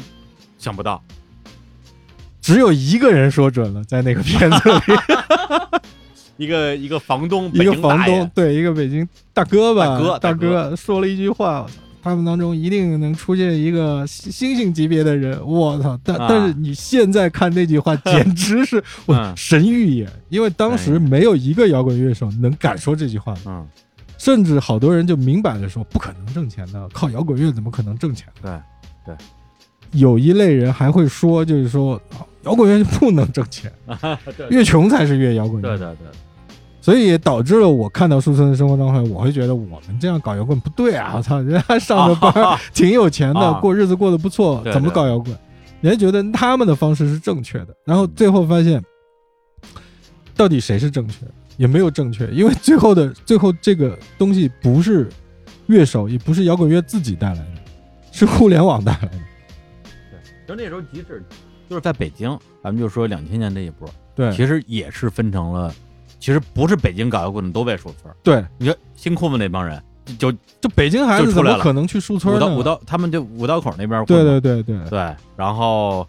还有那个野孩子，其实那时候也到北京了，对，他们但是在三他们也没在在三树桥村那边对对对。他们也没有去树村，对，就是大家其实其实并没有一个谁觉得这个东西是啊正确的答案。嗯啊！对后来他们都上了乐队的夏 天， 对，这是正确的答案，这是正确的到处全都是正确答案，啊不对对，只有一个正确答案。 啊，大哥太逗，对，真的是只有他说了那句话。嗯你整个片子所有的人，除了越越来越好之外，没有人对未来有一个断言。对这越来越好太虚了，对，那只有那个大哥说一定会出。而且那边人就说越来越好的时候，这明星感觉心里是虚心的，是虚的，啊但是他他能怎么说呢？只能对这么说。对但大哥就是说，哎，那你那你你你你理解他们吗？理解啊，对啊，肯定理解啊对。他说，那如果您孩子玩音乐的话，您支持吗？支持啊，我孩子就是学音乐的，对对对，只是还小，啊，然后他们以后一定能出个星星级的人。我天，出现了啊，出现了出现了很出现多好几个好几个星星级的人，啊，这个星星级的人，然后这是唯一一个。对对，前面还有还有两个还是三个房东大妈，还是那种啊，就是非常大妈式的，对就是大妈式的关怀，就是说都是哎好嗯孩子，都是好孩子人特别好，很单纯。对啊，还不愿意做那些上班的呢，不单纯。对啊，但我觉得这摇滚乐吧，就就是一青春饭。对对啊，对对弄几年之后怎么办啊？对我对就特替他们操心那种。我的孩子，我是不会让他干这个的。所以就是昨天看完这片儿之后，我其实，对，当时就有一种特别强烈的感觉，因为因为这这两个片儿就是在我正青春的时候，或者对这片儿刚出的时候，对我都没看过，为什么都没看过？就是就呃对，就跟我刚才我说的那种，就是我不想跟他们做朋友的那种感觉，啊其实是一样的，就是说。因为那时候，比如说像这个呃《自由边缘》《流浪北京》是，就是就类似于这一类的，就是其实是有点那种呃记录，啊就是残酷青春啊，，对对就 这种对是吧？就这种纪录片儿，我其实一方面儿就觉得特有名儿，而且对里边儿有相当比例，我应该是买过，比如说那种，VCD VCD，但是我为什么几乎一部都没有看过？因因为我，嗯我我我只能去猜想，我可能是有两种可能两种心理，或者两种心理可能都在。一个是我担心我看完之后特别喜欢，嗯，但是我我没法成为他们，嗯我没有能力成为他们，因为我不会我不会弹吉他，明白，对，而且我我可能我我我可能也吃不了苦吧。第二个就是我担心我不喜欢他们，对，啊，如果我对，比如他们那些队儿，咱们就不说别的，就是比如通养那些，我确实不喜欢，比如说木马啊，呃，声音玩具，嗯然后包括那时候呃废墟就也还行吧，对，然后那个有老师，我担心就是说他们的音乐我。我我那么喜欢，而喜欢那么多年，嗯，但人我不喜欢。对，你说你怕看到私生活，私对私生活之后，你觉得，哎呦，这这这这这对，几个那人我怎么觉得这样，我对我还不如不对，因为后来确实也确实也这么觉得嘛。对对，就是这些片儿，当时我其实是全都躲过去了。嗯对，然后这两个片儿我都是第一次看，都是第一次看，但是看的时候就有一种强烈的感觉，就是说，就是这两个片儿，一个是呃拍摄于差不多，我估计最早可能我怀疑九九七年、九八年九就七九拍八了年吧，？对，就开始开始拍了，对，然后最后两个版本，一个两千，一个零六年。就当你特别是零六年版，因为就是每个人说几句，三分钟，对，说回答几个问题，对，然后里边的人，有的人成了星星。嗯有的人就是消失消失在茫茫人海，对然后有的人我认识，有的人二哥认识，有的人嗯谁也不认识。对，但是你看到那些年轻的脸孔和那些懵懂的那种眼神和那种就是毫无希望 的希望的时候，你状态啊，对你会有一种强烈的感觉，就是这个作品本身，嗯和时间加在一起，才是一个才是一个作品。完整的作品。因为我记得我我很早就看过了，嗯就是他的，尤其是第一个对第一个那个两千年发的那个，我看过。当时我看的时候，其实我记得是跟树村一帮人一起看的，啊在在在在北京的一个酒吧搞放映啊，然后就看啊就看自己呗，哇哟笑的呀， 就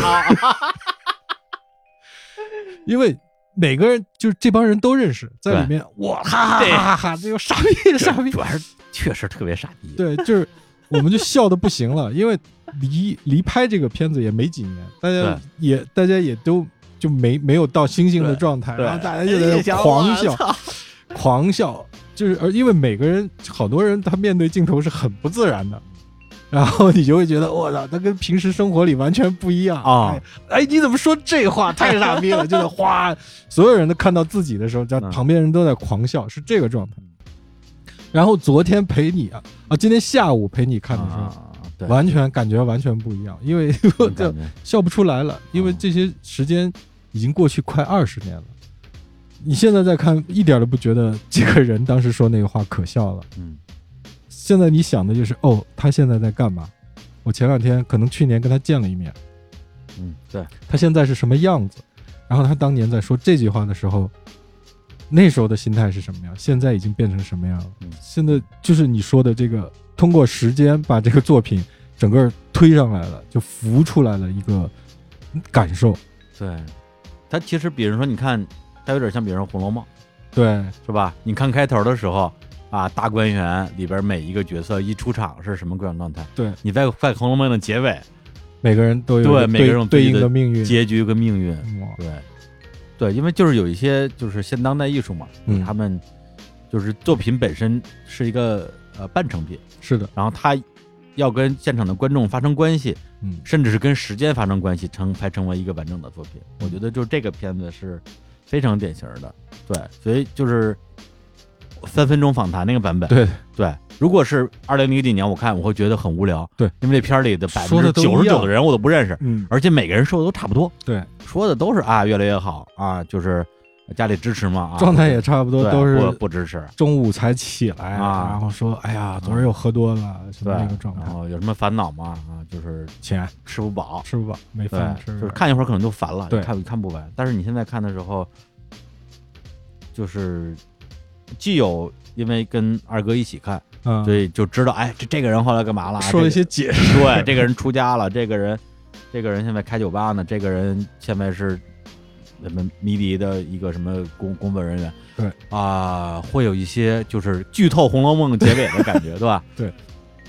对，就是就一本书，就是或者是《百年孤独》嗯第一页跟最后一页就先看。对，就来回翻着看嗯这种感觉。有你想象一下，如果二零零四年的时候，嗯我我啊，或者二零零三年的时候，我们一起看第一版的那个，嗯，或者零零六年的时候，看第二个，我在我以现在的身份穿越回去，跟他们每个人说，嗯，他他说完那个话，说会越来越好，然后你说不会越来越 好，你你再过两年就回老 家了。那种太可怕了，那种感觉就是对你说，然后你跟一个说，嗯啊、我对我觉得做摇滚乐没什么希望的说，不，你你丫后后来来火你丫了后来成了一大明星。 啊，那个感觉就是时间胶囊， 我 对，太太奇妙了，就这种感觉，就是真是太奇妙了。对，如果你只看这个作品本身，你可能会觉得这啊这是什么摇滚乐的魅力，对或者是什么人的。对，现在我觉得它可能就是时间吧，就是时间本身，时间和人，呃，和音乐，对，对就是他们在一个一个熔炉里，然后这样不停的烧制烧制，然后是就是可其实完全可以再拍一个现在的这些人，就是类似于像英国的一个纪录片嘛，那个拍拍一堆小孩对儿那个从小一直拍到了对那个六什十么岁什，么 up 对是吧？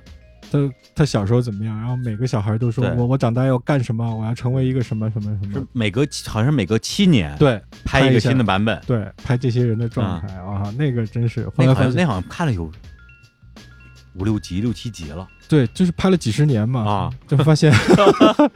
小时候那些孩子长大了，基本上啊还是被还是被自己的这个阶级固化在那个自己的状态里。但是，但但是，呃，是呃，自由的边缘这个确实变化挺大的，所有的所有的人都是跟当年变化特别大，没有一个现在还在那个生活状态里了，早就全都出来了。而且就由于这种他们的期待跟可能实际发生的事情的这种嗯，呃反差吧，对，甚至会让我产生一种。所有你们想象的事情都不会发生，对，最终发生的都是你们想不到的事情。对这确实啊，那时候很多人他不会呃，比如说个别人你不会想到他后来会疯了嗯，对吧？有有有些对确实是后来都疯了嘛嗯，疯了的疯了的，后来后 消失的消失了，确实是这么说的话就有点伤感，或者说那种情绪在里面。但是现在看，我觉得，尤其是隔了二十年再看，觉得其其实当时觉得大家都挺可爱，非常非常可爱，就是那种可爱是现在没有的那种可爱，真的是太有意思了。我觉得他这种可爱，他既可以说是比如说那个年纪的对，人对我的可爱，对也可以说是那个年代的人。对，对，就现在也有年轻人，但是现在的年轻人可能在那个岁数，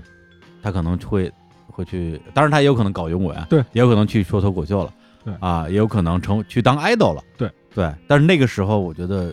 就是那种死磕似的，然后不抱希望，但是又满怀希望的对那种对对我应该成为一个摇滚乐手的这种状态，其实一代人，就是对一代人的那个状态。我对觉得现在我我我我我我我我自己很少很少能看到，我觉得至少现在时代不太有人会说，就是摇滚乐就是我的生命。那时候他感觉那堆采访里面每个人都是、每张脸都写着这个字儿，就是嗯摇滚乐就是我的生命，我我我我必我他妈必须干这个。对死磕到底，对，死磕到底那种感觉。你怎么理解他这个片子的这个这个名字啊？嗯当然，它也有一首歌的名字，就是《自由的边缘》。对，就是就是痛痒那首歌嘛，嗯自由的边缘》那首歌的名字。其实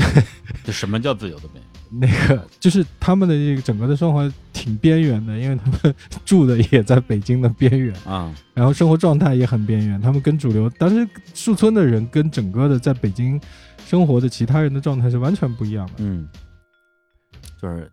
用我那个房东的话来说，一个个看着这这是人吗？这个对对对，连就连连人都不是，对就是就是跟外边人连连连人都不算，因为当时你在树村或者说北京郊区的一个地方，你看到这一堆人就是非常奇怪的嗯，头发是五颜六色的。现在不稀奇了，嗯，头发是五颜六色的，然后有长发，有有穿的也很奇怪，打啊打个钉儿，打个钉儿就是满脸钉儿的那种，或者说纹身。当时在啊两千年初啊，那，是纹身特别少，对九十年代末的时候，那时候有个纹身简直是，或者说打扮成那样，就是很很怪的一个人嘛。对对对对，所以这个就是边缘嘛，他们就生活在边缘，但是他们渴望自由，所以，呃，痛痒那歌词儿嘛，我需要的不是痛苦，我需要的不是界限，他的表达的其实这个东西，其实他们想要冲破这个生活，但是他们的生活只能在这个自己争取的自由这个边缘里游走，其实也没有绝对的真正的自由，因为起码在物质生活上，他们是不自由的。可能他们在树村那个精神状态是很自由的，因为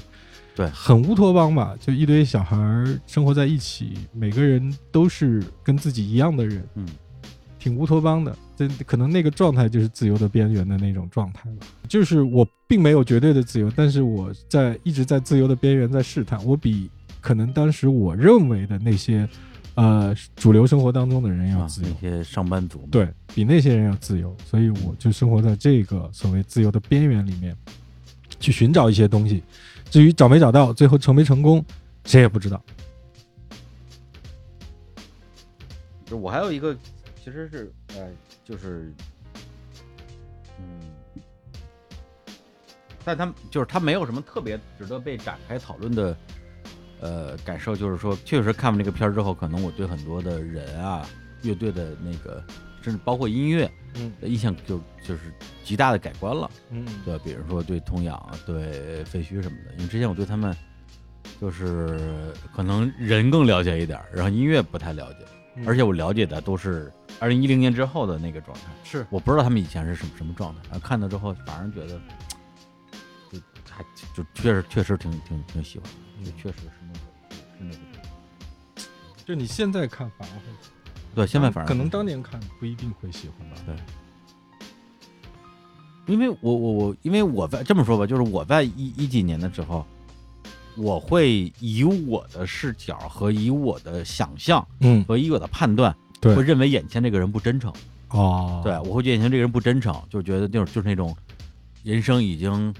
步入到一个平稳期，或者说某种意义上算得偿所愿的嗯这种摇滚中年的那种那种嗯虚伪。明白。对，但是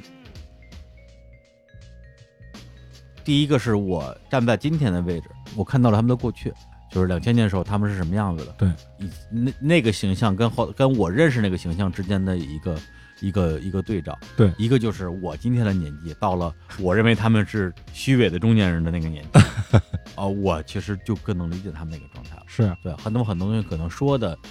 很大很空，对，但是不代表他在敷衍你，或者是对他他他在是他一直是这样。啊，反正我就觉得就是这种这个画面吧，因为这节目反正也聊了聊了长时间了，嗯然后呃，有一些是这个这个这个这个纪录片儿给我们的一些一些印象，对，呃，有一些是二哥实际经经历的，然后看过的一些东西，还有一些是我对那种生活的想象和，可能有一些是成见，有一些是呃向往，嗯还有一些是关于时间的感慨吧，就是说，对，比如说有些听节目的人可能只听到这些名字，嗯，可能只在月下里见过他们，对，对只见过他们月下那个样子。很有可能。是吧？对，然后就很难去想象，甚至会像我一样不太愿意面对他们过去的样子过去的那个样子。对，但我觉得，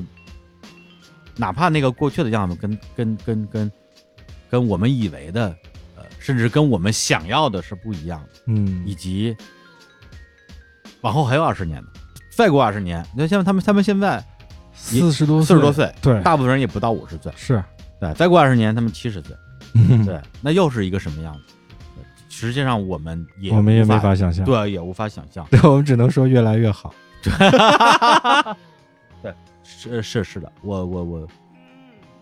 就看完这这个这个这这两个纪录片儿，然后也是因为这个节目的原因嘛，要不然嗯我可能这辈子不看看这两个。对，觉得看完之后最大的感觉就是，无论年轻时候在那个时候的，呃，自以为摇滚或者自以为嗯没有那么摇滚的我的心里，泛起过多少的波澜，觉得嘖我喜欢这些音乐，或者不喜欢，我喜欢这些人，或者不喜欢。但是这次看完之后，我真的是衷心的嗯希望他们都能越来越好。对，这这个是一个啊，就是。我终于也开始说这种假大空的话了，不管昨天怎样， 希望你越来越好， 希望你们都越来越好，好吧？可以了吧？我觉得嗯可，以差不多了，差不多了，就这样吧，反正就是一些付费节目，随便录录就行了，也不哎 也不用太当回事儿。 对啊，对于大家来讲是吧？能能能听到我的声音就已经很开心了，就不要再挑剔了。嗯啊我们就是希希望李叔也越来越好，嗯，希望他能够生活在那个财务自由的边缘。为什么要在边缘试探啊？ 我不不能进去吗？ 快了吧， 快了吧！现在还是在财务自由的边缘， 边缘自由的边缘。对，然后这个手一滑就出溜下来了。不好说，不好说，未来未来都不好说。对啊，挺好的，让我们期让我们期待期待这种这种不确定吧。嗯，那最后就放一下这个本本也不能本期节目了，就是这个纪录片的同名歌曲主题歌，啊，主题歌来自于痛仰乐队啊，第一张专辑啊，发表于两千年的第一张专辑《这是个问题》啊，里面的一首歌曲叫做《自由的边缘》，然后也感谢痛仰乐队，嗯，呃拜拜。啊，拜 拜。拜拜拜拜拜，吃饭去吃饭去吃饭去，饿死了饿死了，拜拜拜拜。嗯。